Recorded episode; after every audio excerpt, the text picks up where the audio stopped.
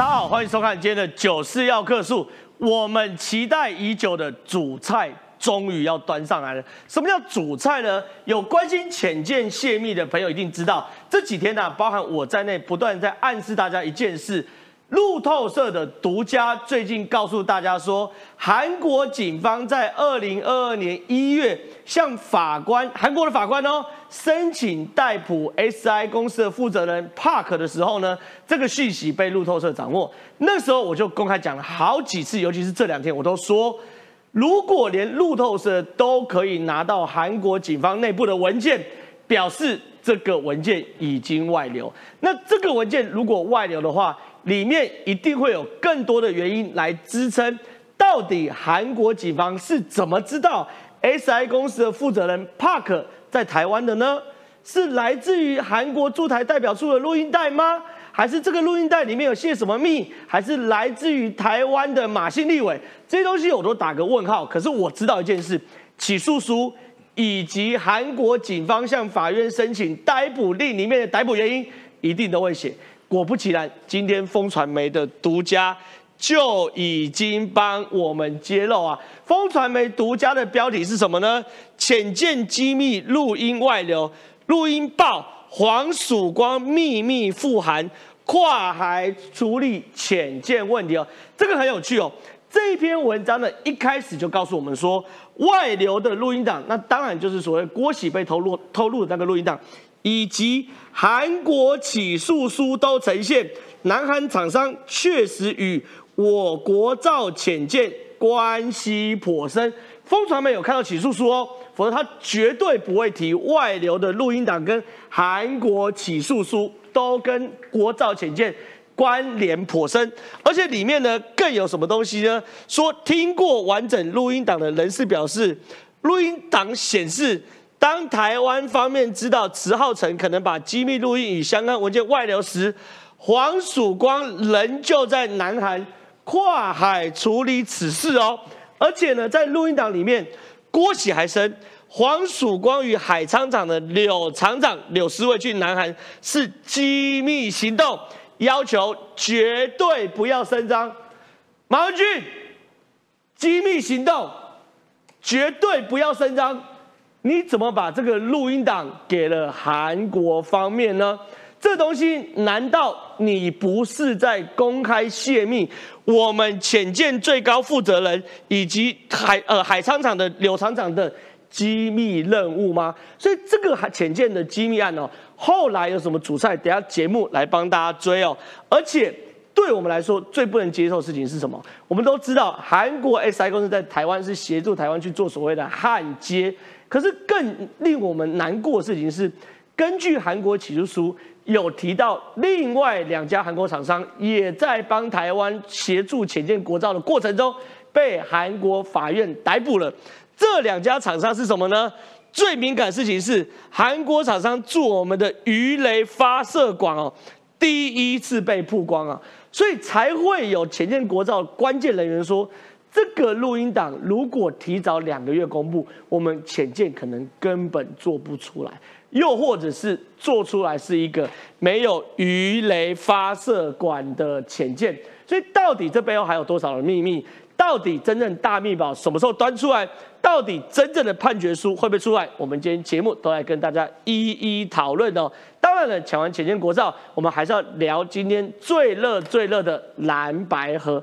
蓝白到底会不会合？我相信大家心目中都有一定的答案，不可能合。可有趣的事情是啊。最近呢，有两个民调同时公布了，一个是新头壳的民调，一个是林传媒的民调。新头壳民调很奇怪，我坦白讲，真的很奇怪啊，算是我看过最奇怪的民调之一了。新头壳民调在萨卡都的时候，柯文哲三十点三四，赖清德二十九点三一，侯友谊二十七点八。你没看错，新头壳民调在萨卡都，哎，柯文哲竟然领先赖清德，这是一块哦。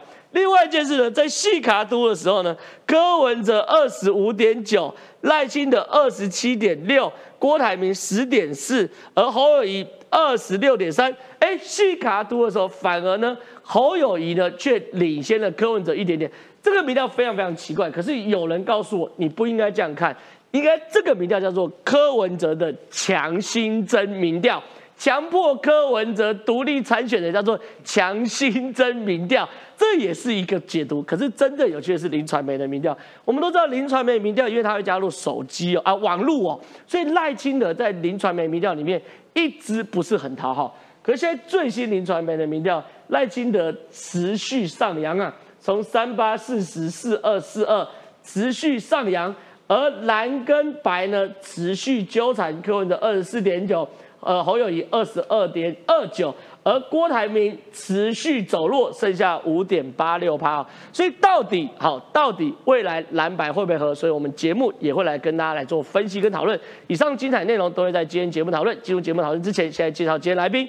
第一位是财经专家邱敏宽，宽哥你好。先跟各位说，马文君现在跟战斗蓝全部绑在一起，他们绝对没有泄密。可是各位起诉书拿出来，会不会是实锤？这当中有两个重要的一个因素，等一下听我跟各位说清楚。这是李正浩很辛苦的把它给找出来了。是，确实是哦，因为韩国起诉 SI 公司负责人 Park 的起诉书，一定会提到资料来源，一定会提到证据是什么。如果这个证据来自于录音档，那马文君就。一枪毙命，晚点节目来跟大家分享。再是我们这个资深理工男黄春亮，春阳哥你好，正好大家好，关刀都掉了，小刀还有用吗？所以你的解读，昨天那个那关刀的关刀掉是怎样？是告诉大家小刀没有用，可以放下。对，关刀都没用了，小刀有用吗？这个有道理，我们等下让创夏哥来分析一下。但是哎，我们千里迢迢不远的的的从南部特别上来的高雄市议员黄杰。真好，好，大家好。都算是我们今天流量密码嘛，对不对，黄姐？我们今天如果流量这个好的话，就全部归功于黄姐，好不好？再来是我们的资深媒体胡忠信，忠信大哥你好。正好是非常有趣的主持人，我刚刚看到一个网民说，我都一本正经。其实二十几年来，我在政论节目都一本正经，是谈国家大事。我都会一本正经对解释一下哈。对，没有中心大哥，其实坦白讲，他算是我们节目的定海神针啊。没有没有没有没有，真的真的真的，他的高度哦，我坦白讲，真的是不要像我这种没有这种跳梁小丑啊，是比不上。没有没有没有，你有你的主持风格，但是我是觉得谈国家大事，我私下很亲切，但是谈国家大事是要一本正经，所以请。请你包涵啊，请各位是是是，完全完全同意，完全同意。来，我们请敏宽哥来到这个现场。状况是这样子，因为呢，最近路透社不断的，呃，路路透社有一则独家，我们讨论非常非常多次。路透社独家，他把人事史地图写得很清楚，没错。而且路透社也说，他根据韩国警方向法院申请的逮捕令，是发现马文君一月十号的时候，把这个资料给了韩国驻台代表处，没错。二月的时候，韩国警方就向法院申请逮捕 Park 的逮捕令。对，结果二月二十几号的时候，韩国法院就点头同意这个逮捕令。没错，那时候我就看到就知道不对。如果连路透社都拿到了起诉书或呃逮捕令的申请书的话，表示这份文件有人把往把把往外面丢。没错，就没想到今天风传媒确实出现了一则独家，独家的开头就说外流的录音档。和韩国起诉书都呈现，南韩厂商确实与我国造潜舰颇深。起诉书真的要出来了吗？没有说，我们来谈几件事情哦。第一个，韩国他们现在就拿到了一个案子，这个案子呢，在一月的时候立了案，二月的时候就逮捕了人。逮捕了人之后呢，简单来跟各位说明一下，SI 公司在台湾是负责潜舰制造嘛，它有两个人，其中的大当家叫做 Park。这他叫做有人叫普武直，有叫普墨直，哎，没关系的，反正就是 Park Park 普武直。对，那二把手呢？这个叫做池成浩。可是呢，郭喜呢，据说在里面呢，他就在里面翻云覆雨就对了，讲老半天呢，他就说我们就来开一家新公司嘛。那那家新公司据传老板叫小强，搞老半天，然后呢，后面各位。大老大跟二老大就闹翻了。是翻译叫小强，不是新工老板。翻翻译叫翻译叫小强，本来要叫小强去当董事长。好，我们这次先把它理清楚哦。大老大跟二老大两个人现在就闹翻了。那闹翻了完之后呢，池成浩呢内心很不爽，对，内心很不爽之后呢，资料一份丢丢出去哪边呢？丢给了四个立委。对，他丢出去之后呢，四个立委当中据传两个蓝委，两个绿委。好，到这边哈，然后绿委之后呢，各位后面呢？绿色的委员我们把它说掉，蓝色的委员也说一个，剩一个叫马文君。对马文君就把这份资料给流出去了。对，可是流出去的过程中，很多人，尤其是蓝营的都帮忙辩解，这里面没有机密，没错大家早就知道这东西哦，其实不是公开的秘密。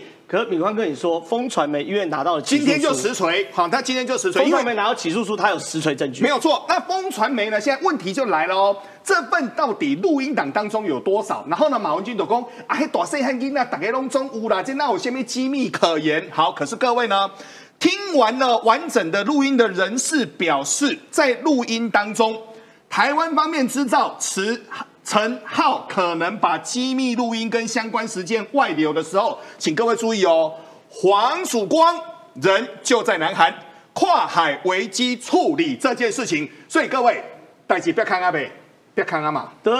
那先跟各位谈哦，所以这个时间点应该就是二零二二年一月前后，没有错就在一月前后那时候把它拿出去，对然后马文君在一月十号给韩国政府，这时候黄曙光已经在南韩跨海危机处理了，没有错。然后这件处理了，好，后面呢想不到这件事情还有案外案呢？为什么呢？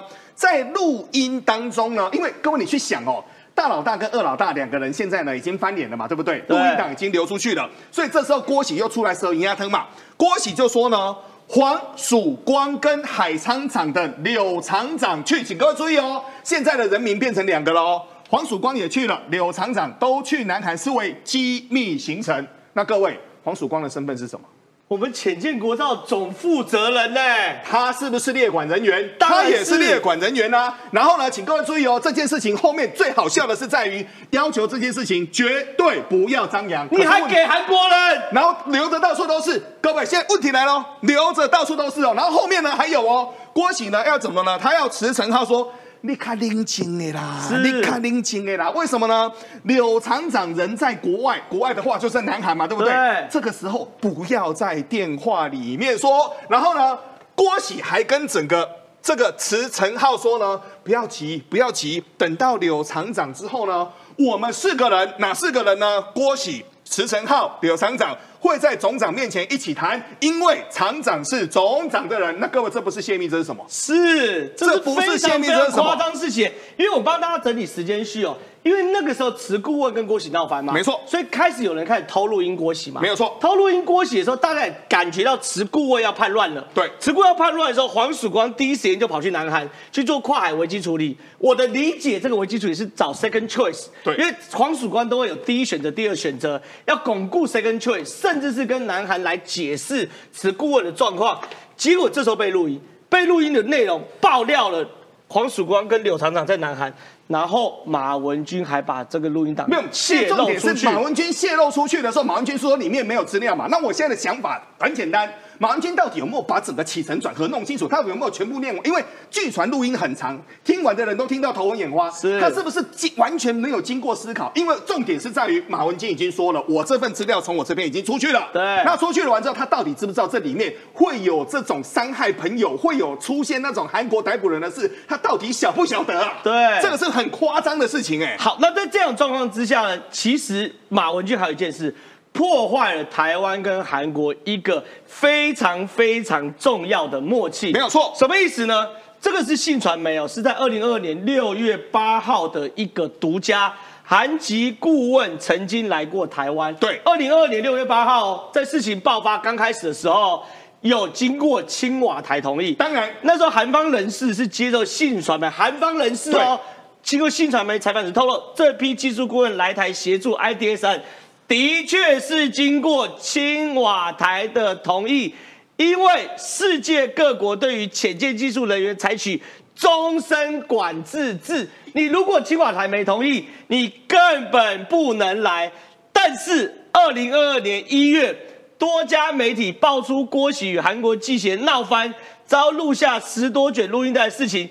据了解，德国对于此录音带开始有所掌握，连同先前抓到的明确市政，向南韩政府交涉，要求处理这批在台技术顾问，是韩国青瓦台。不得不把这批技术顾问抓起来。简单的说，一台我们我们讲一个简单的一个概念哈，五年陆军，十年空军，百年海军。哦，美国呢跟德国他们有一份资料，我一个海军我建军完之后呢，要经过二十七年的一个完整的训练，我的海军才能够打仗。所以海军很多的事情就是要你帮我，我帮你，因为很多事情你真的按照合约，很多事情是不能做的。好，现在重点来了。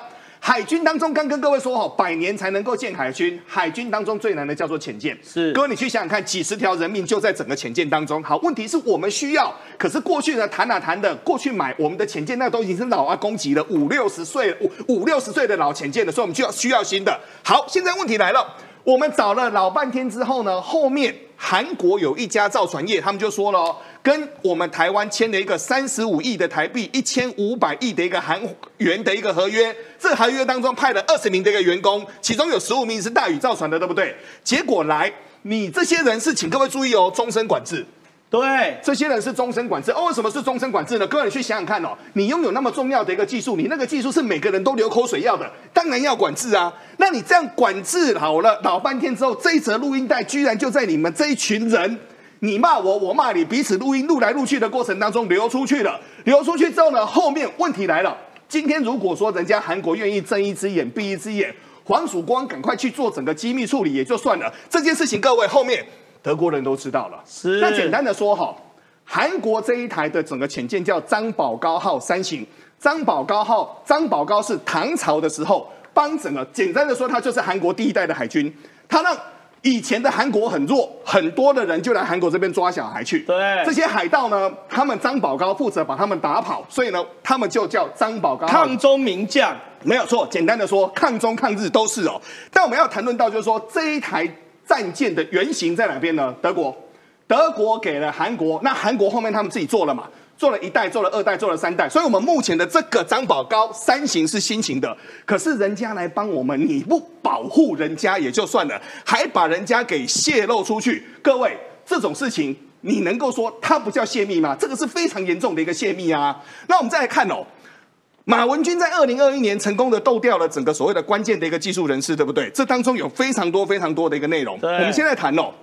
马文君在二零二一年的时候呢，在立院的一个咨询，就爆出高雄的韩国烤肉街浅见国造的一个泄密。啊，他不是二零二二年才泄密，他二零二一年三月就已经讲韩国烤肉街有非常多的韩国人在这边讲话。这其中有一个人叫做崔炫植，对不对？那个崔炫植后来呢，各位他就被台船给解约了。那我们这时候要跟各位谈哦，浅见谁做的？台船做的。谁监造的？海军监造的。因为台船做好之后，要给整个海军先知道嘛？海军我未来才能够派人进去。那现在问题就来了哦，崔宪植这个人是哪边的呢？他是韩国的海军官校，曾经被派到德国，然后呢是生产潜舰的韩方联络官，曾经参与东南亚某国的潜舰的一个自制的一个行动。好，最重要的，来台负责。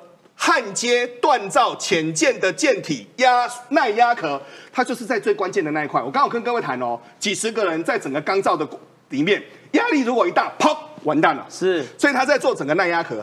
结果呢，这件事情呢，他居然把它给斗掉了。他居然就可以这样把它给斗掉了。所以简单的说，我们这段要做一个简单的一个结尾。黄曙光带着厂长到整个韩国去做整个所谓的机密，那在做危机处理来。简单的说，这个事情谁流出去的？为什么韩国后面拿到资料之后可以来抓人？而这个资料最原始的资料是谁出去的？从目前的种种迹象来看，因为资料出去给了四个立委，四个立委当中三个立委说我们没流出去，马文君自己承认我有流出去，所以从种种的迹象来看，不管是在整个信传媒还是今天的风传媒，整个源头就是马文君。好，非常谢谢这个呃这这这米米米宽哥的这个这个开场，我想跟问川大哥。这件事情因为真的很复杂，我们慢慢梳理，慢慢梳理，越来越东西越看越清楚。马文君在这一次的潜舰国造中搞掉非常非常多人。第二个搞掉是崔宪植，因为他在二零二一年三月十七号的时候搞掉崔宪植，崔宪植帮台湾搞焊接的。接着另外一件事情呢，是马文君在二零二二年一月的时候，把我们的录音档给了韩国代表处，给韩国代表处直接泄密几件事。第一件事情，把黄曙光与柳厂长去南海的机密行程直接曝光了，这第一件事情。第二件事情泄密是什么东西？就是我们这个谈的 SI 公司正在台湾帮台湾做潜舰的这件事情，也被他泄密了。原本青瓦台是有同意的哦，这些 SI 的工程师是终身管制制，他们的人台湾青瓦台已经同意。可是德国在查，清清华台假装不知道。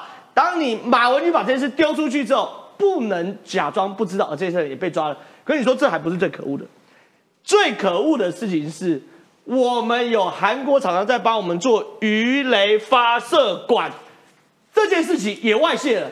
让我们的鱼雷发射管差一点做不出来啊！其实基本上是这样子。我先简单的讲说，马文君这件事情造成的伤害，其实真正的伤害是什么？就是军售这件事情，还有我们研发这件事情，人员还有很多技术，技术要输出许可嘛，是人员要出境许可嘛，都被管制的。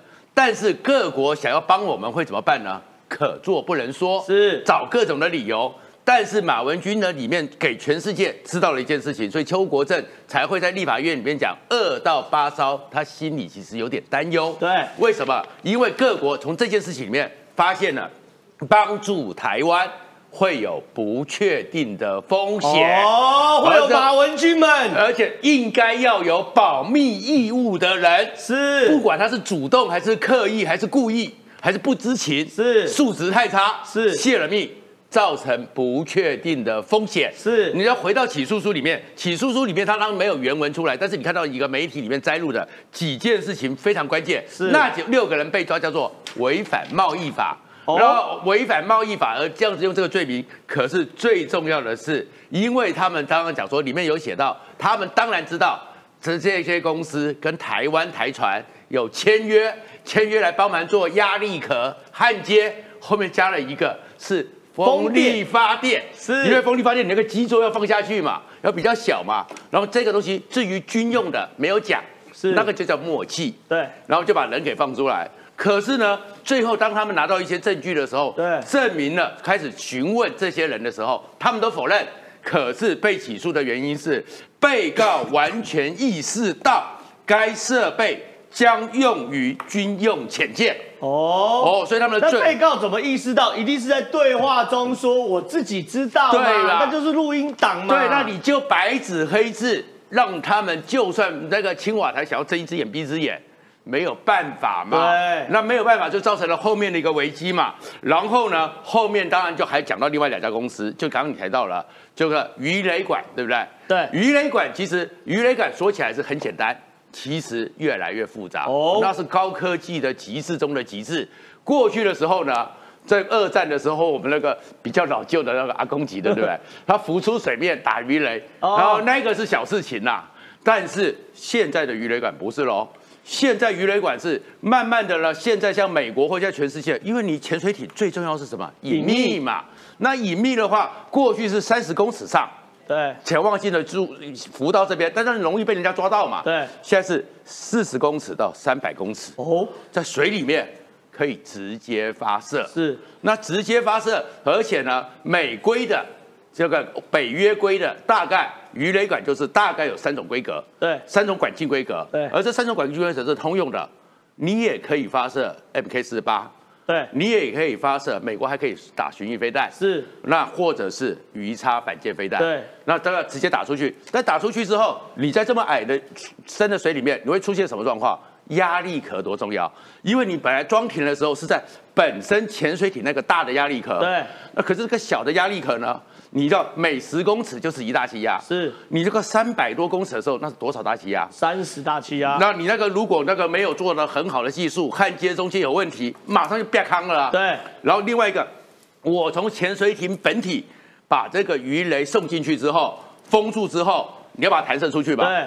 第一个风险出来哦，过去的时候是用空气压缩空气把你打出去。对。那打出去之后，出了以后，你我们看那个电影都知道嘛，砰，一大声。一堆气泡，那马上就被侦查到了。是，所以美国现在都不是用这种，它可能用液压，对，可以用弹射，对，甚至用电池的发射，对。那美国在维吉利亚或者都开始走到这边，而且要走向静音。是，所以你这个出去的时候，你在做这个管的时候，你要把它慢慢的推送，然后水压要非常精准的控制，是，然后让它让它打开每个阀门打开，不然你在四十公尺、五十公尺还好。如果是一百公尺，外面十大气压里面呢，一开不是就不会灌水进来？所以这都是独门技术。对，所以其实我们当然里面其实鱼雷管本身就是包含着一个电池的设备、电子的装置，是那个时间差的控制是都非常高。那你这个时候，我们当然没有。我们过去的时候，建龙级是开始去改装，那可是我们建龙级没办法沉那么深嘛。对我们现在海坤后面的八烧，它以后是在水底伏击的啊、对，那我们需要这个技术啊，需要这个。那整个这个鱼雷管关于材料部分，你在这出去的时候，当你打开开口的时候，你不会出事，你不会有水压倒灌，然后产生震动，产生一些所以气泡。难怪黄曙光特别说，造潜舰在装备选择上，一家设备至少要找三家。对万一一家有问题，我永远有另一家。可是如果大家都没泄密，黄曙光根本不用这么辛苦，找一家就好。或者是我找一家，一家会因为你自己应该要有保密义务的人，对你没有保密义务，你知道后面会出什么状况吗？另外两家有寒蝉效应啊，寒蝉效应就算了啊，有些国家哦是那个发大财的心理啦，对，加价嘛。哦，哦，加价嘛，制造我们的困扰嘛，或者是现在第一是帮你了，对不对？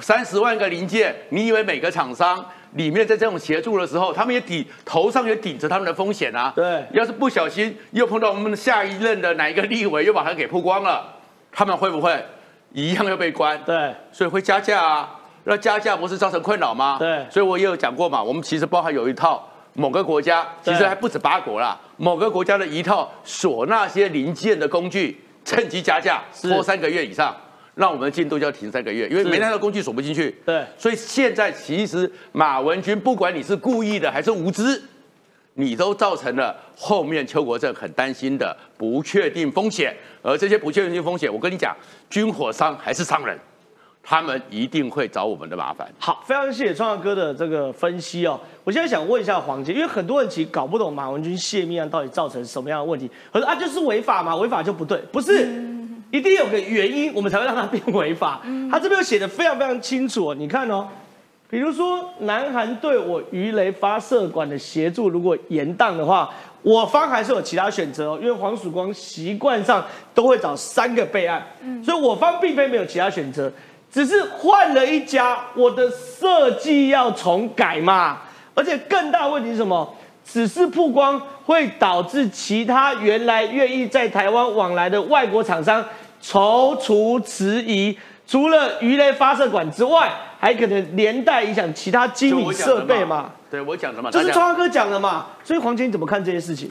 哦，其实我觉得黄曙光算是讲的很客气啦，因为他他其实就是表呃，他虽然说轻则影响，就是说其他的厂商可能会观望，然后跟你加价，然后拖延我们的呃建造的进度，但这已经算是比较轻微的影响。最严重的影响是什么？是就是有可能造不出来。他说早两个月信任这就造就是马文君最大的目的啊，他就是很希望说，在民进党政府看不到国建国造这样的政绩嘛，那这就是最可恶的地方。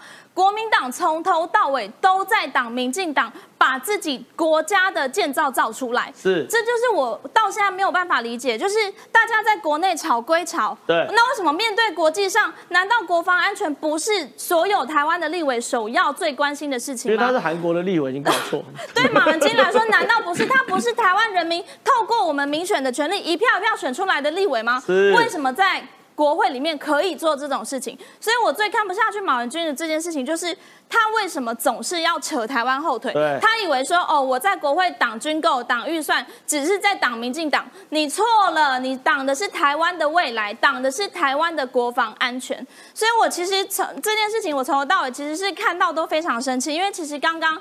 呃，就是敏宽跟创校哥都讲了，就是这过程当中的很多很细节的东西，这个影响很深，没有错。但目的是什么？就是国民党这些人希望在立立法里立法院里面成为可能是中共的内奸，可能希望借由泄密来。这造造成跟呃中共这边内神通外鬼这样的效果嘛，所以刚刚他们很客气不敢讲啦，我还是最后要讲一下结论。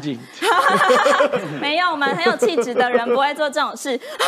但我还是要讲一下很严肃的结论，就是说明年的这场选举为什么这么重要？是因为我们看到马文君这些人在国会里面乱搞啊，不止他这些这些战斗蓝，大家还记得那那三十三个怎么挺马文君的？觉得他没有做错事，怎么会没有做错事？一个台湾的立委做这种事情，你们挺得下去哦？所以，如果你支持这些战斗蓝，就是在支持马文君泄密，就是在支持马文君叛国。所以，我觉得大家投这张票真的很重要。那我还是要讲一下，就蔡英文政府，其实刚刚有讲到说黄曙光还要这样帮大家善后，有没有？这过程其实真的很辛苦，大家要知道。这些人难道是嫌台湾的国际处境不够艰难吗？我们要做到这件事情多么不容易，马英九做不到的事情，蔡英文做到了。蔡英文现在做到了，还有人就在国会里面当内贼，在国会里面当敌人，搞破坏，扯后腿。那我觉得这这还有什么好选的？明年这场选举，拜托大家审慎思考，马文君这种人不该出现在国会里面了。是我跟大家报告，我看完整件事情，因为脉络已经几乎百分之九十九要出来，最后一趴就是韩国起诉 SI 公司的起诉书要曝光，而且你知道谁一定有吗？帕克一定有。帕克人在哪里？因为他被起诉嘛，对不对？起诉对。帕克人在哪里？帕克人在台湾，所以最后一块拼图就要出来了，百分之九十九点九九的进度条，我们持续来追踪哦。但是我们在讲浅见之前，我们还是要关心一下我们台湾的政坛，叫做蓝白合不合？我们先给大家看一下金辅聪哦，昨天特别办了一场媒体吹吹风会。金辅都在里面，七七七七七。执行长他明知不可为而为之，也真的很辛苦了。但是这个案子，我们认为说它的困难度超乎我们的想象。科办总干事黄珊珊一句“明知不可为而为之”，酸度破表，柯阵营没有跟蓝营妥协。我们有两个案，一个是 A 案，A 案是参考中国国民党。二零二零年的总统初选方式，试出两种全民调方案，但侯正营这头对民主初选也很坚持，抛出二次会规划时间越快越好。双方不止没交集，金普聪开记者会前，侯友谊近办的关公手中青龙偃月刀，刀锋还突然落地，金山两人就此开战。大家是以理来服人，民众党好像丝毫没有把“折中”两个字啊。有纳入思考，是你们自己政党里面的提名办法，你们为什么不使用？如果要协商民调的部分，我们当然可以继续见面。但是如果说要去协商所谓民主初选，我觉得这个我们再协商几次也不会有结果。只有这样一个二选一的选择，我们真的不必谈下一步。何板还抱怨国民党挖洞给柯文哲跳，怎么感觉国民党是只想把把柯文哲干掉而已，想方设法把你的把你的同志撂倒。大家是要合作。为什么要搞成一个愿赌服输的这一种，好像一翻两瞪眼？蓝白之间各说各的，零交集，似乎只剩拖过乐色时间。哎，我隔着荧幕都感受到金辅聪的生气，哎，对不对？他说只有二选一的选择，那就没有必要谈下去。为什么谈来谈去都没有折中的方案？原因很简单啊，你侯友这么弱，我柯文哲干嘛跟你折中？我想问一下周信大哥，因为最近有两个民调出来，一个是新投可的民调，一个是这个林传媒的民调。新投可民调特别特别怪，但无所谓，他给柯文哲打了一个分裂的强心针。柯文哲沙卡图拿三十点三四，赖清德二十九点三一，侯友谊二十一点八。哎，柯文哲一赖清德哦，但是细卡图林传媒特别有做。赖清德持续遥遥领先呢，从三八四十四二点五二、四二点六二不断在往上扬，而侯跟柯两个人持续麻花卷，柯文哲二十四点九，侯友二二点二九，而郭台铭呢持续一泻千里，只剩五点八六，所以两边来看，站在柯文哲的角度，我为什么要跟你国民党谈？我根本没有必要谈，我一个人加上谁？我叫个郭台铭就把你干掉了嘛，对不对？柯文哲现在就是要跟黄贞惠一样去找初恋情人嘛，啊，甚至初恋就是郭台铭嘛，对不对？所以周毅大哥你怎么看？蓝白会合吗？柯文哲会回头找郭台铭吗？蓝白合，绝对不会合，绝对不会合，绝对绝绝对不会合了，不可能啦！哦，经过那个会，我们看清楚了哈。对。英国前首相丘吉尔常喜欢用比喻的，比喻在在议会用比喻。他说啊，当政治人物互相不信任，就好像一只狮子跟一只豺狼去同时在打猎物。哦，结果猎物还没有抓啊，狮子跟豺狼就先打起来了。哎，形容很好，哎，形容很好。这是很很有很，这是伊索比伊索寓言的比喻了。是，你看，猎物都还没有谈，还还还没有谈就打的，而且呢，提到战斗蓝还挺马文君啊。对，国民党政策要提出特征组啊，要办黄曙光啊。是厉害，国民党厉害。那你想黄珊珊在，不是国民党厉害？那黄珊珊在跟金普松谈的时候，会不会想说，哎，你们要办我哥哥黄黄曙光啊？是。会谈得下去吗？谈不下去，哦，所以蓝白河其实已经破局，也没有也没有二次会了，不是什么三次会都不可能有了啦。导致，哎，我看到黄世修出来吃豆腐，哎，他说你们那个郭台铭不是说他看这个民主初选，这个初选这个有没有睡着了？睡着了。我跟你讲，我是很认真研究哦。哎呦。但是我看到失眠了啊！看到失眠，跨博吧，因为太复杂了嘛，而且要在两个礼拜解决，怎么可能？还要投票，还要签认同卡，而且还要两亿，还要还要七十个选区，对，来得及吗？来不及了，国民党两亿都筹不出来了。好，换句话说，民主初选就是一个假议题嘛。是，好，上个礼拜，而而而且黄世修还故意吃国民党豆腐，哎，他说。哎，你们那个党内初选如果有二十万，我们现在民我们的那个联署已经都都超过三十万了，还比你们强啊？有没有？他这样讲哈。我上礼拜在做结论的时候说，结论是四细卡都了。对。但是我要稍微修正了，已经往沙卡都的方向在走了。哦。我我我等我等下慢慢慢慢解读哈。是。我我我是推荐往细卡都往沙卡都方向解了。好。我现在谈柯文哲哈。网络声量，这是近两成的白银支持者不想跟国民党合，好，好，请看这个哈，好，我我我来引述就好了哈。这个蓝白河网网络声量啊，柯文哲的声量达到四点六万，侯友谊三点五万，哎，反而蓝白河柯文哲往上升了，先讲声量，对，好。而且你刚刚提到民调，柯文哲首度超越赖清德三十点三十点三四比二十九点三一，我这是报很大问号。哎，但是柯文哲会认为是真的，但是就给他们很大的谈判筹码。对啊，对，哎，柯文哲说，哎，我现在比赖清德还还有更多筹码，我为什么要当你副的？我为什么要跟你谈呢？不，对对，好。所以这是个筹筹码，我想柯文哲一定有大头病了。哎，我现在是老大嘞，我还跟你国民党谈吗？是你来跟我来找我谈啊，来做护手啊。好，心头壳哈有一个很有趣，你刚才比到赖萧配，好赖萧配二十九点七五，这个更扯，赖萧配配完比赖清德自己还差啊。然后呢，赖萧配输于侯科配，侯科配是四十五点六七哦，是。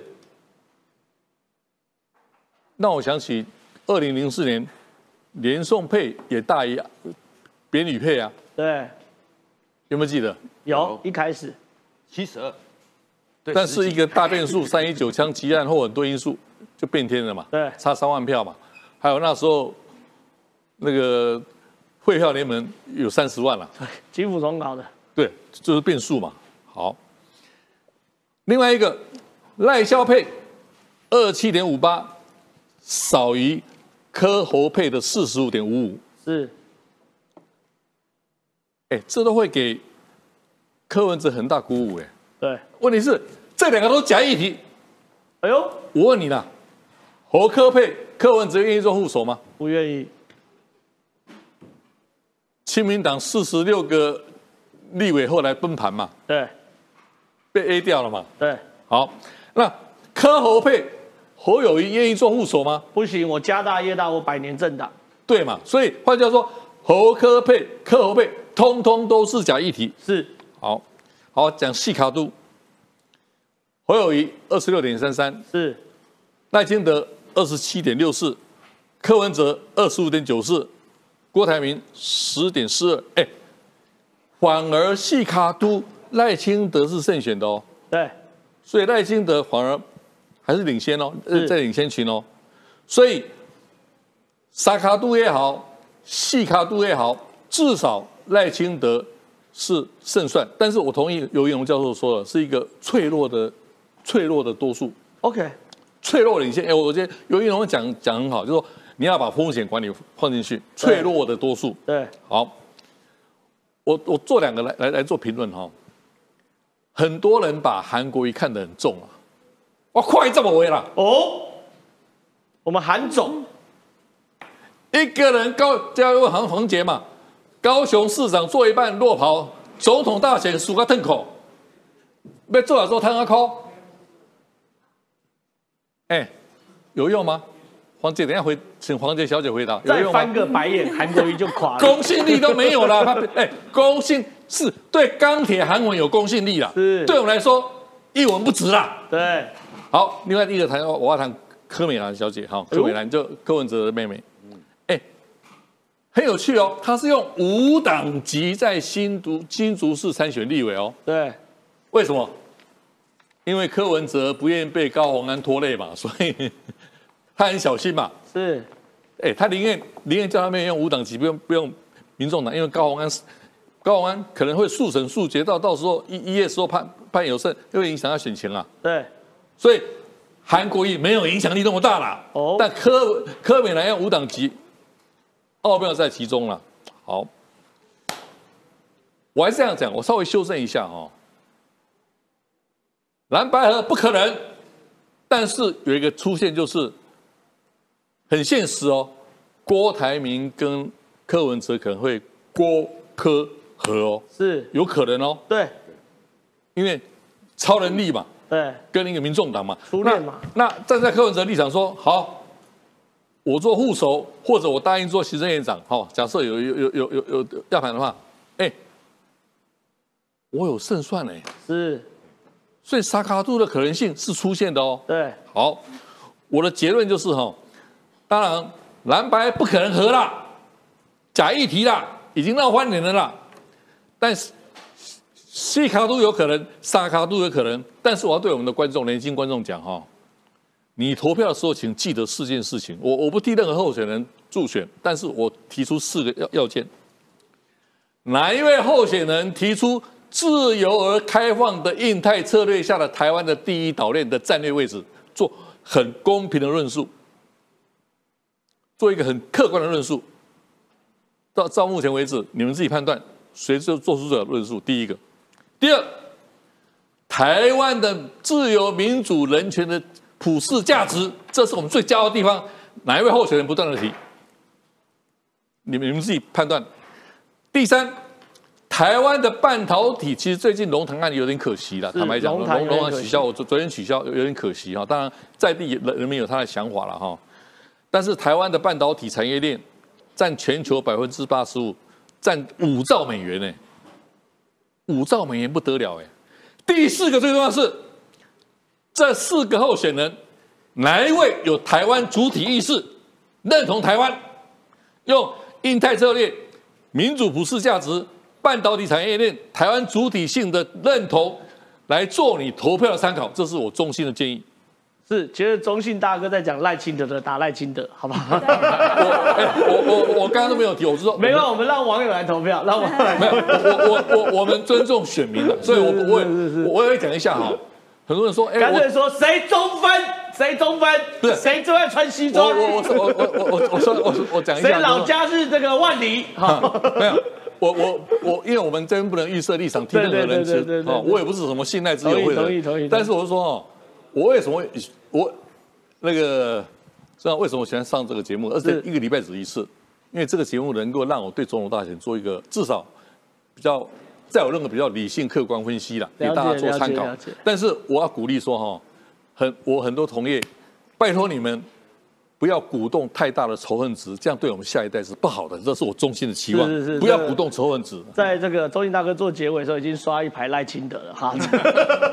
这个网友的反应是最直接的。啊，接下来问黄姐，问黄姐，因为昨天有几个非常重要的新闻哦，但因为小弟我是个无聊的人，小弟我专门观察这个新闻，我一直觉得这是昨天最重要的新闻，关公刀掉了，侯友谊办公室的关公的关刀这样掉到地上了。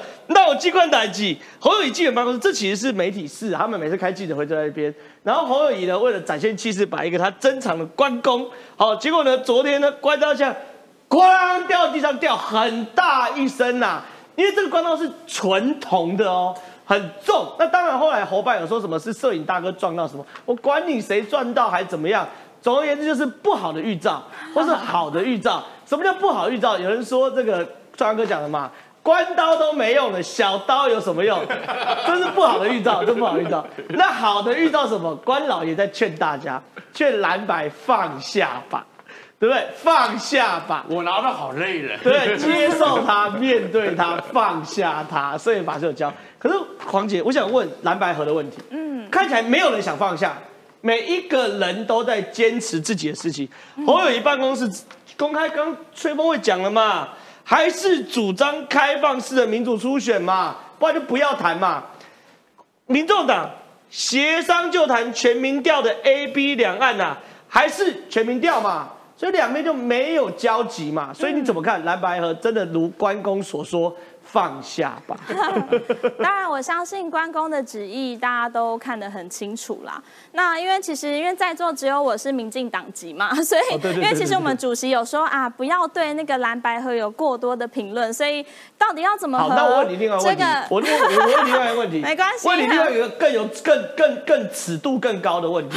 小弟，我上礼拜天去高雄做街访，啊啊，问了一大堆科粉是怎么一回事？啊，因为其实我也问了问到一堆 科粉 我在你上我在你上一场，是那我相信确实啦，那个就是年轻人有大家有自己的想法，我还是讲一下蓝白河啦。我自己的看法是，因为其实蓝白河真的谈很久，我相信关公也累了，所以他那一把刀掉下去，真的他也是觉得哦。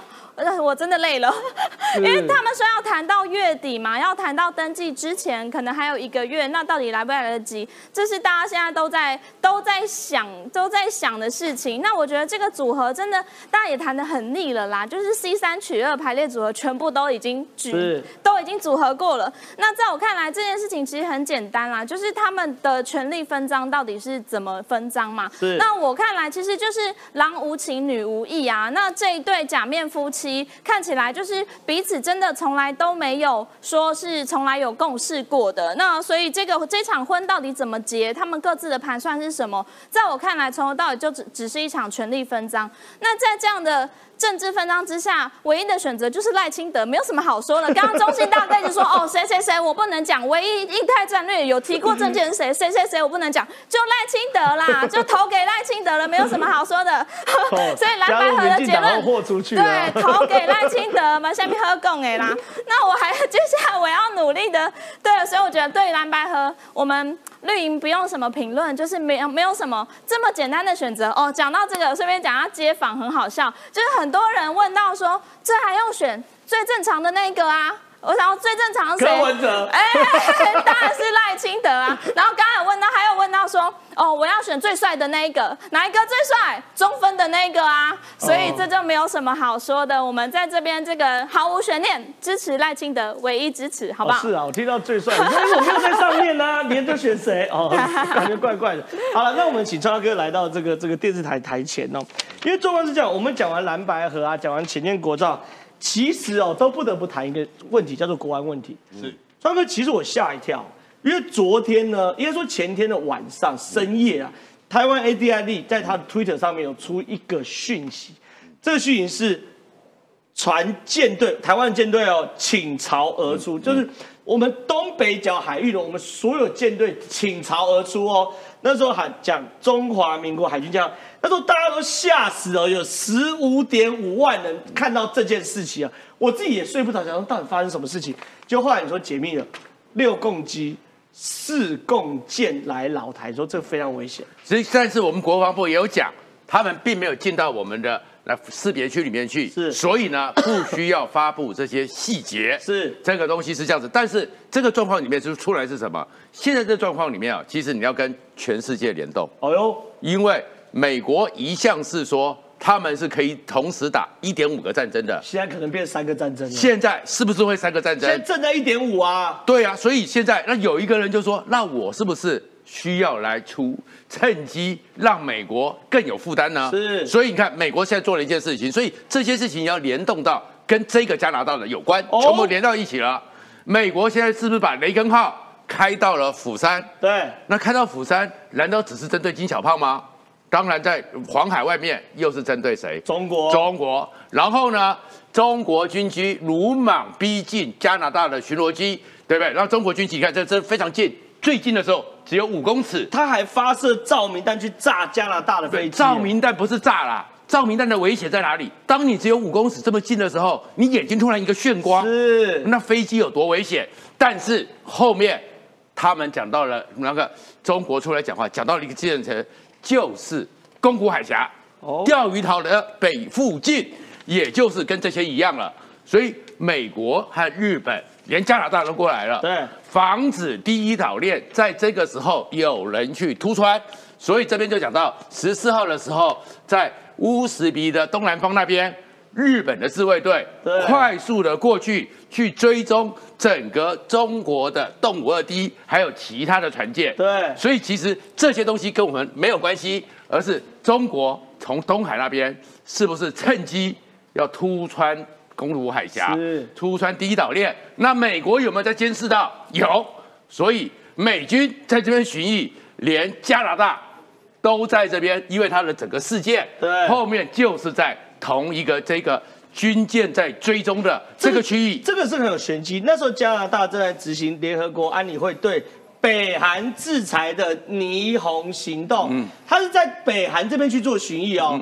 可巡弋的过程中，竟然是中国来帮北韩，因为他有北韩制裁的联合行动里面，其实你在海上有没有偷偷摸摸的是海船队？所以中国的讲法是中国公布出来的是区域就是已经在钓鱼台等于是那附近。中国在帮北韩出头。对，是的，然后所以这个船舰，中国的船舰也要突穿，然后中国现在呢，就是全面的让你美国麻烦嘛，所以菲律宾呢，他们也有他们的舰艇了，也要去运补了，又来看到中国军舰尾随着运输舰近距离的横切，怎么搞一大堆又要小来了动作啊？它其实就是制造冲突，是制造冲突之后，你美军是不是又贝多利分？对所以呢，美国呢这个时候出来了，就说你中国一直都不合格。对那你两年里面公布了很多的画面，两年之内拦截了近两百次，是共军的行为越来越紧张，越来越危险。但是美国为什么要付这些？美国不是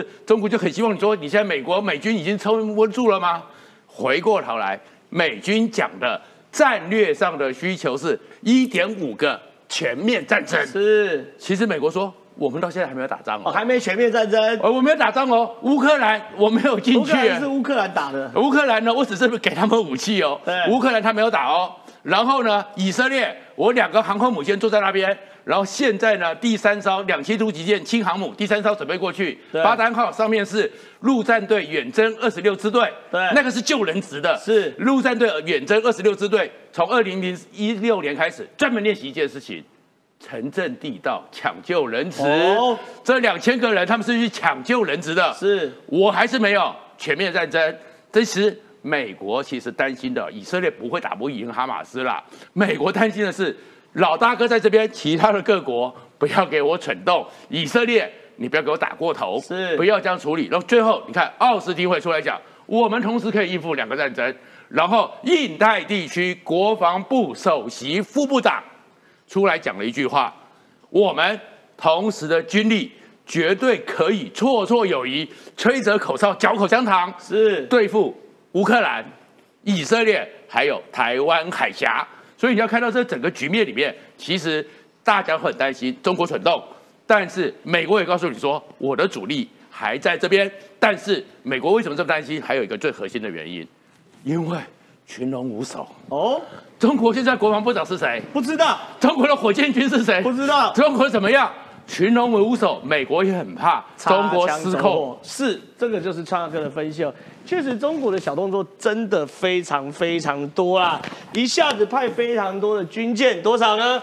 六共机、四共舰老台，一下子呢在南海乱搞，去搞菲律宾。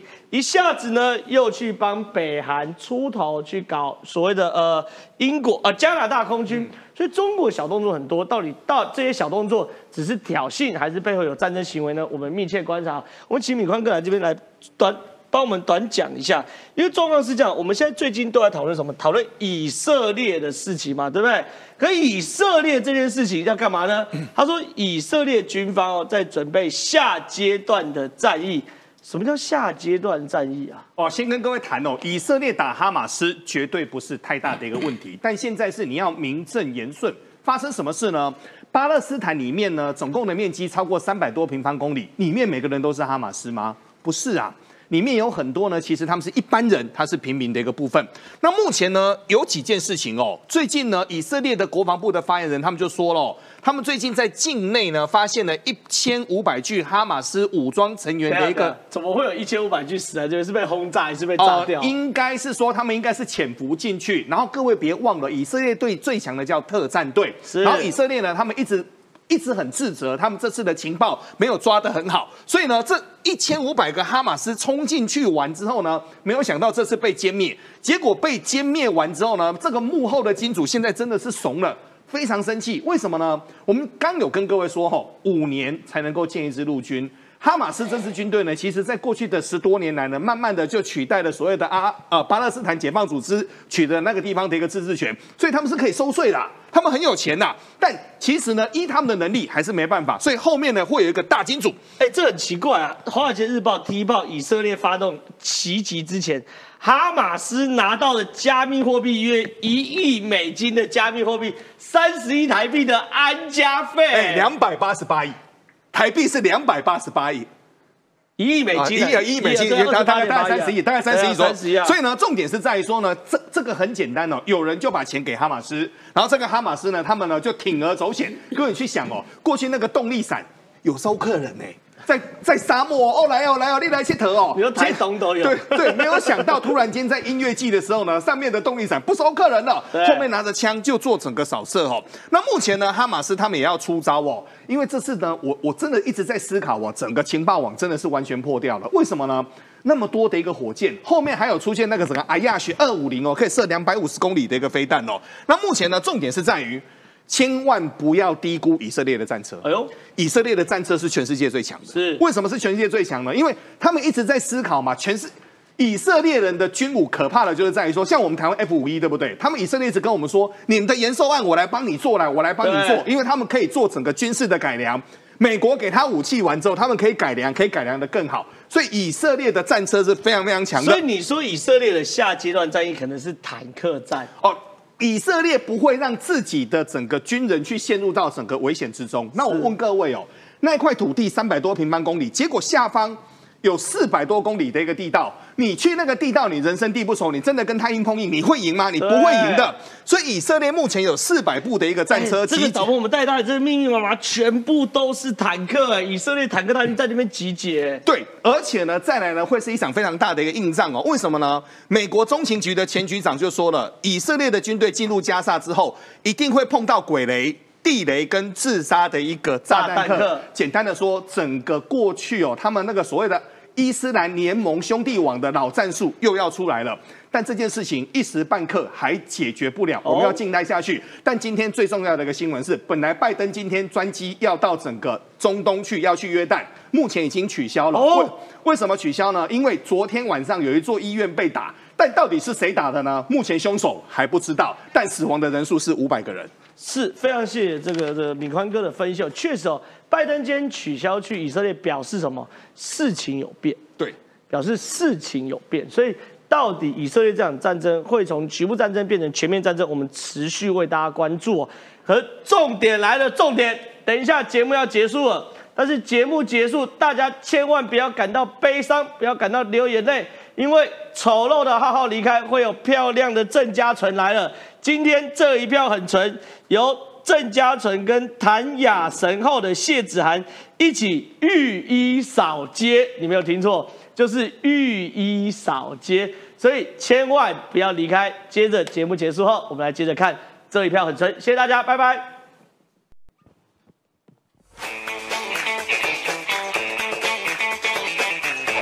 相亲朋友灵魂的考验，就很认真的问我说：“Yuki，我真正想要了解，为什么你要出来算？你对你有什么利益啦？”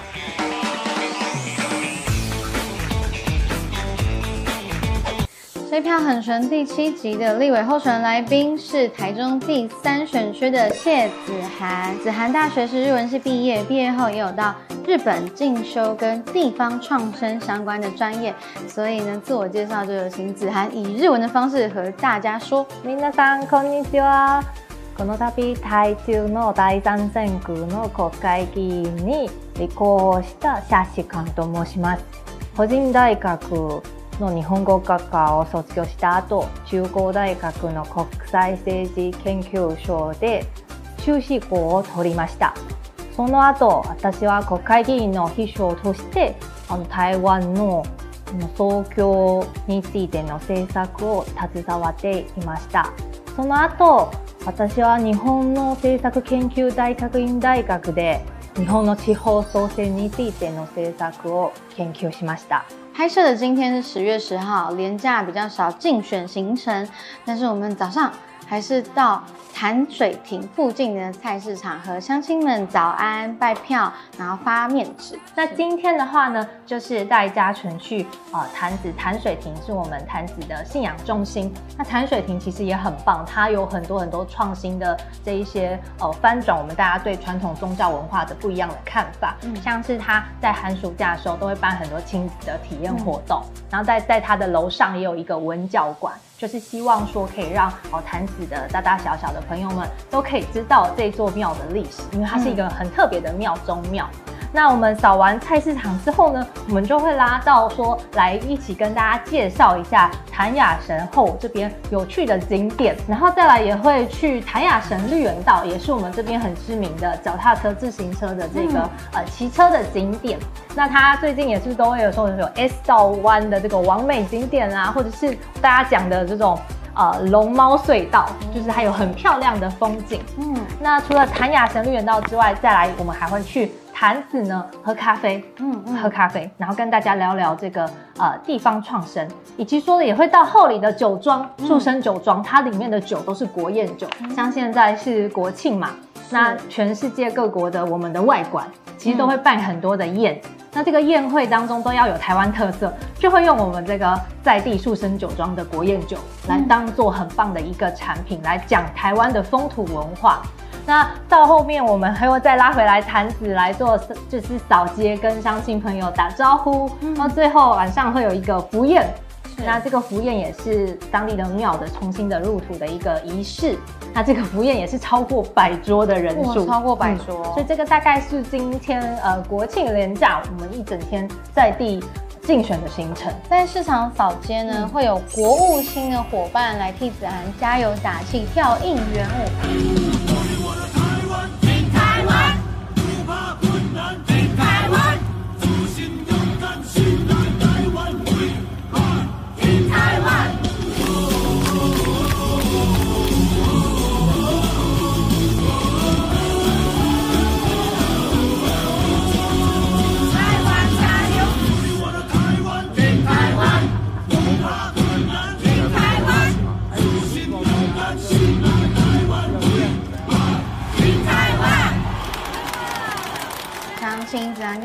介绍一下什么是国务卿。国务卿呢，大家知道说美国那个国务卿嘛，就是他们的国务卿。那我们当时在民进党青年发展部啊，其实每年暑假或是寒假就会办国务卿旗舰营队。我们希望说，对于政治有兴趣的年轻人、大学生、硕士生，甚至现在有很多高中生都有来报名。那他们对政治有兴趣，那他就会不是说只有学校的理论课程，他也可以实物上去了解说，哎，政治是怎么运作的。那我们就会办这个营队，那大家参加完营队之后有兴趣就可以加入我们的国务卿团队。那我们就会一一的跟大家面谈，说，哎，你未来是想要参选，还是想要当幕僚？那哎，你接下来你的大学生活可以怎么去安排？说为这个你未来的目标做准备。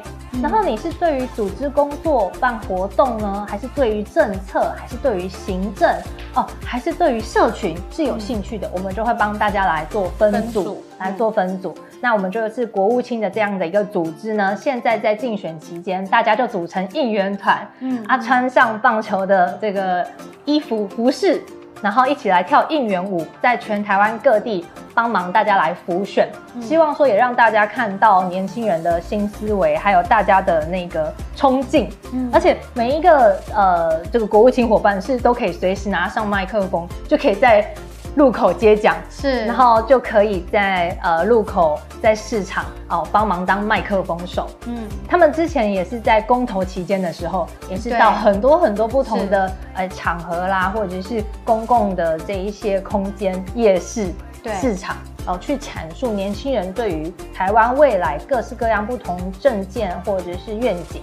那这个国务卿早上就也在潭水亭还有市场。一起来跟我还有嘉纯来跳应援舞，帮我们加油。台湾に帰りましたら、地方創生についての本も出しました。そして民進党に広報担当と青年発展部の副主任として務めています。これからも私のふるさと台中に貢献しながら対日関係の発展に力を尽くしたいと思います。またいろいろよろしくお願いいたします。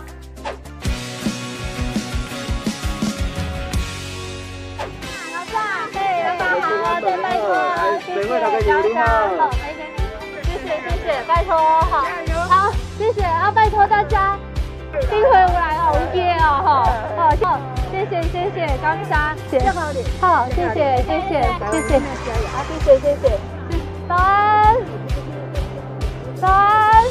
早安哦！上钻啦，已经调的啦。上上上！谢谢谢谢，好，感谢，赶紧倒倒倒推荐哦，吼，谢谢，谢谢，再拜托哦，好，好，谢谢，再拜托哦，给您是一个机会，谢谢谢谢，一月十三下位大家，好，拜托拜托，谢谢哦，好。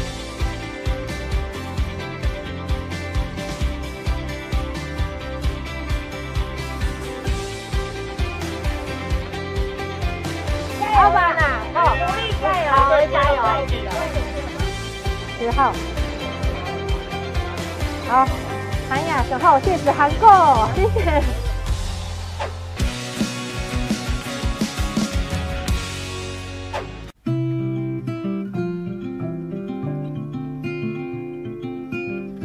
做酒唔是讲一年两年啦，你要从种葡萄到做酒吼，这段时间拢要足久嘞。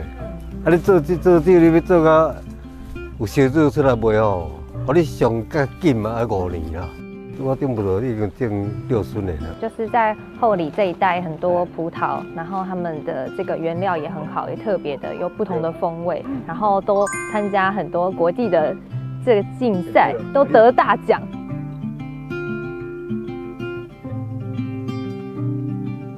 助理说他定了要五年后才可以拿到。呃，那因为他装桶是装超这么满，然后到五年后剩超一半，就剩一半。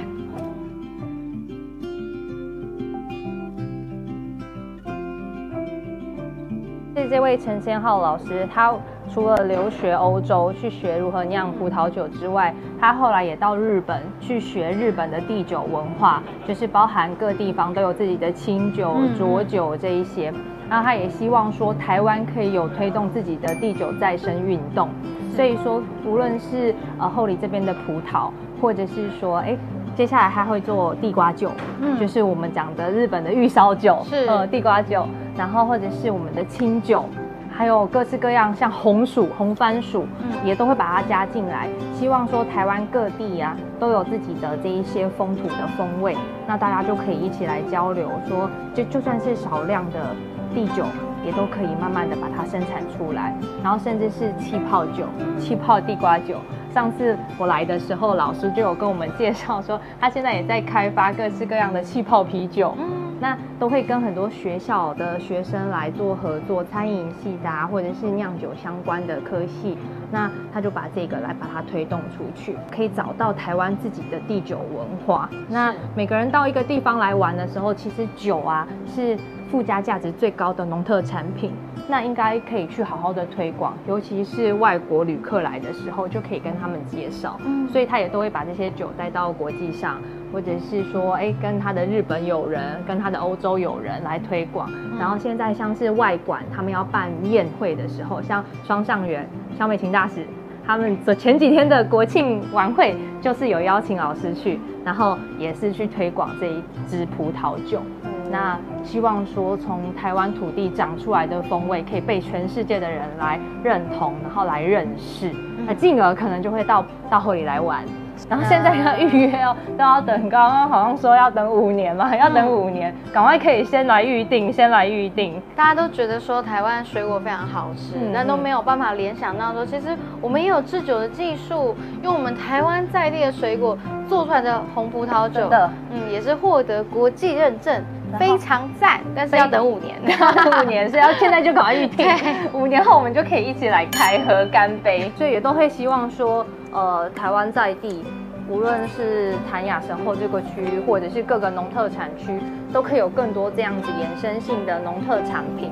然后在日本，他们就会说这叫六级化产业，就是一级化产业，我们要怎么样透过新的人才培力制度，让大家愿意啊来做农业。是。然后二级化就开发了各式各样的农特产品。嗯。然后三级化就是像刚刚哦黄老板带着嘉诚走整个酒庄。那如果说观光，对对对，休闲农业，如果它还会有餐厅。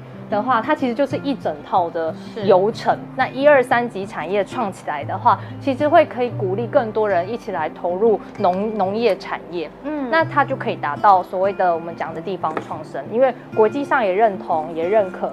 然后也不会，大家就会说哦，不要来做农业了，不要来做农业，因为很辛苦。有越来越多人愿意投入这一块，因为它其实是代表着台湾风土文化跟国际的连结。是。那这个这一块呢，其实也都会希望未来可以再大力推动。嗯，像这一款呢，是我们是做伴手礼。对，跟大家特别介绍。那因为很可爱。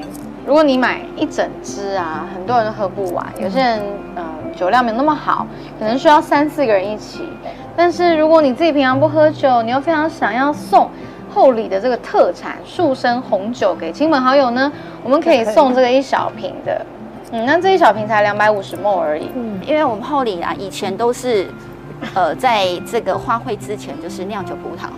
可是我们现在已经延伸到做振兴农业之后，变成一个农产品加工，所以有酒庄，嗯嗯，就会跟酒跟葡萄有关的东西。我们这一款的特色是我们主要是想要强调特级红酒它的黑厚葡萄，它的果酸还有果香，所以它的酸味会在前面，然后甜味会在后面，所以它带点回甘，喝起来像葡萄汁，像葡萄汁，嗯，发酵的饮料，对不对？是。那我现在到了第二款，它叫陶醉。那陶醉呢是呃，我们传统是改良，所以传统是就是一层葡萄一层糖就是发酵的一种葡萄酒，但是我们这里是生把它在加糖的部分是在后面，因为它这一款它微甜，所以呢它会等微酸微涩，甜味会是在前面。我觉得它配甜点也可以耶，对，也也可以啊，像巧克力甜点那些都可以。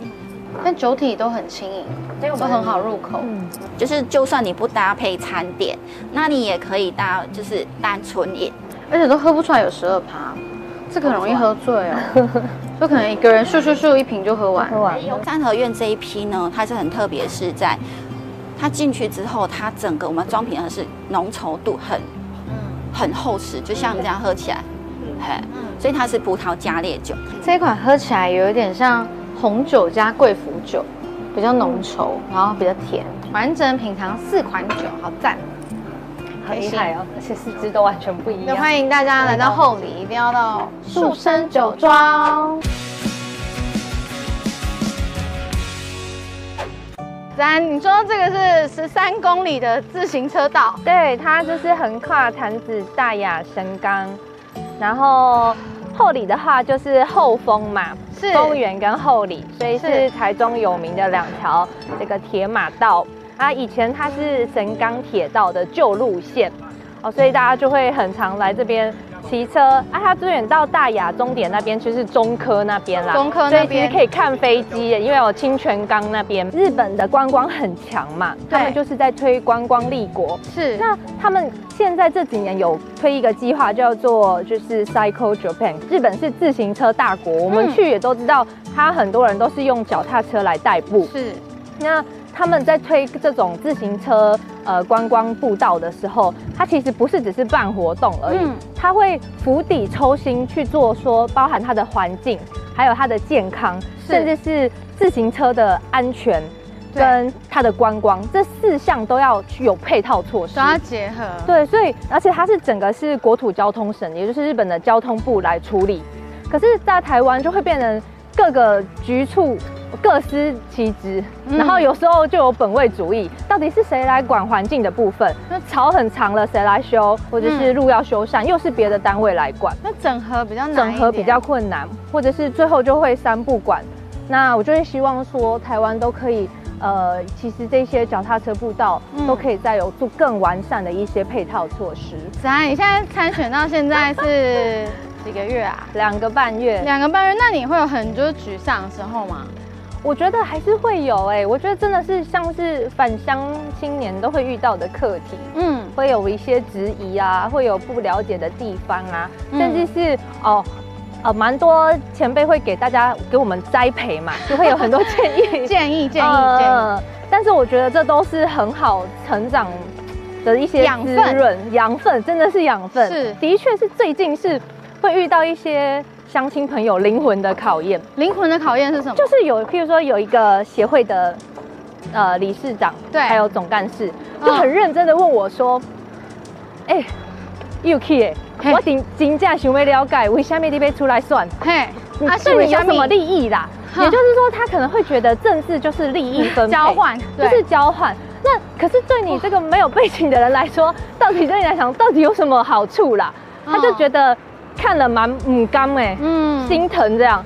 然后我就跟他讲说，是因为以前当国会助理啊，或者是做政治工作，其实真的都有默默的改变一些呃国家的体制跟环境，然后也希望说看到日本很多很好可以让我们借鉴的东西，也都希望说可以带回来台湾。是，然后就像赖副总统说的，就是我出书啊，或是我去演讲等等的，那不如就到立法院来讲。是，所以就觉得呃，一方面也很喜欢台中，嗯。然后呃也希望说可以鼓舞更多人可以一起返乡。啊，即使真的面临到蛮多挫折的，但是就是会继续往这个理想迈进。好，我们再喊一次，谭雅雅生生后，谢子涵购。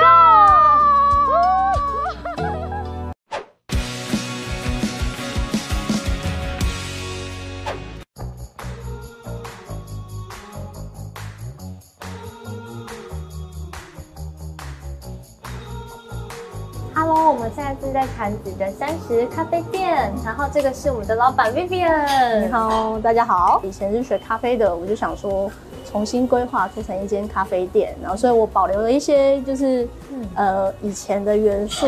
那墙上会有一个图，是我请我一个朋友特别画上去，就是以前的制服。那如果知道的话是，呃这边学区的红色的那个，就是大家以前都会有像小丸子一样的那个服装这样。那为什么叫三十啊？呃，我是三十岁创业，哦，三十岁创业，对 对对，就要三十。啊，我现在三年了这样。现在三年了，对对对对。跟我三十岁要参选一样，对，大家都是一个一个勇气。啦。这附近呃有一个国小，嗯那也是我以前毕业的国小。因为我的东西可能比较古老，现在的小朋友比较没有看过，那我就稍微介绍了我的白色，让他们用台语去介绍。那这样的介绍让他们可以认识。真的是以前的这些老家具啊，对对对对是历史。哎、我觉得咖啡是一个媒介，让在地人喜欢。那呃，我会用这样的比较复古风，其实保留是因为呃，我其实长辈的客人比较多。啊他们走进来也是住隔壁啊，嘿，然后他们嗯，他们其实在这边进来就有回家的感觉，所以我比较想要营造的是让他们有感感同身受。那在这里会想要静下来，慢慢的品尝。那你就很像他的孙女。对啊，他们很喜欢跟我聊天，很喜欢就是聊天。天。然后我晚上比较想要做的就是简单的咖啡酒吧，那一些呃大家生活很疲惫的，也可以让他们就是坐下来啊，可以吐一下自己工作上面的不开心。前前后其实。呃，花费了蛮多时间在不管是研发菜单，或者是在改变现在他们喝咖啡的习惯，所以我觉得我做的很套餐，或者是做比较古早味的餐点。嗯，我会觉得从哎餐车，然后到哎长租空间，到现在的现在自己的一间店，我我觉得收获最大的是。呃，不离不弃的客人，支持者，支持者，真的是像你希望你未来也要有支持者，一张票一事情的那种感觉。我们最近在谈资观察，也是说，其实气是通了之后，非常交通非常便利，对，然后变成是说铁道沿线的这些小站，然后或者是说有些空间闲置在那边。然后我们看到坛子的谷仓，它现在正在整修嘛，所以大家会很期待说，它其实无论是步行、哦走路，或者是摊雅绳、绿园道、骑自行车，或者是搭台铁的旅游，其实是可以再更丰富一点。对啊，那个 Vivian 分享他的故事，就让我想到，因为在日本的地方创生，他就是希望说，他看到日本的很多乡镇都慢慢消灭了。但是地方的这一些文化产业、店家，或者是我们儿时的记忆，是有没有办法可以再继续传下去？我记得那时候在日本念书的时候，有一个很好的比喻是这样：，就是日本有很多的再来野菜，它就是如果这一个蔬菜的品种没有人种了，它就像恐龙一样，在这个世界上就消失了。哦，真的。然后他们就开始要想要怎么去富裕它，然后怎么富裕之后把这些菜。哦，可能拿到米其林餐厅，请厨师去让它蹦出新的滋味，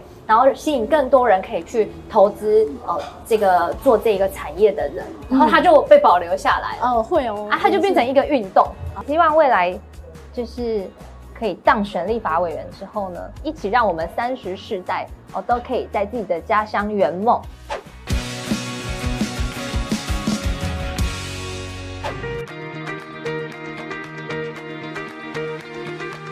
再拜托，谢谢哦，是子涵，加拜托。哎，我是谢子涵，然后是嘉纯，今年代表民进党选立委，谢子涵，好，给年轻人一个机会，谢谢，谢谢。子涵，你平时傍晚也都还要扫市区哦？因为潭子运动公园的运动人潮其实是非常多的，无论是早上或者是晚上，像我们有一次早上在这边发扇子。然后健走的阿公阿妈其实都快发到快一百只，哎，一百 只。然后晚上又是不同的人，就是希望说，嗯，可以跟大家多多的交流接触。嗯。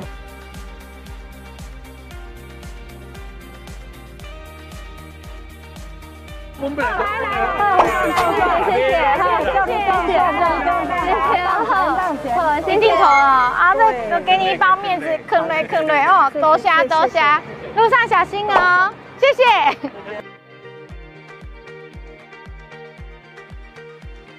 谢谢，好，你们继续努力，谢谢，还有，谢谢，好，好，OK，帮你看，谢谢，谢谢，好，请停靠位置，谢谢。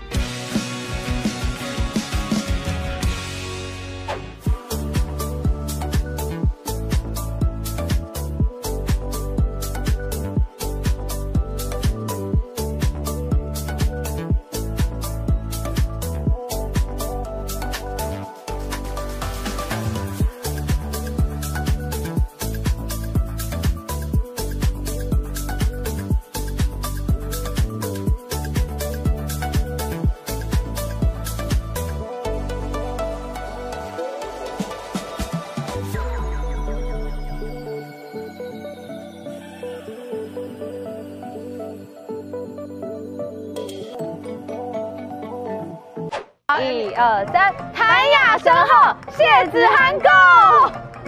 哇啊，可以可以可以，可以可以了，配合你，可以你的步伐。啊，我们再喊一次，谭雅身后，谢子涵 go！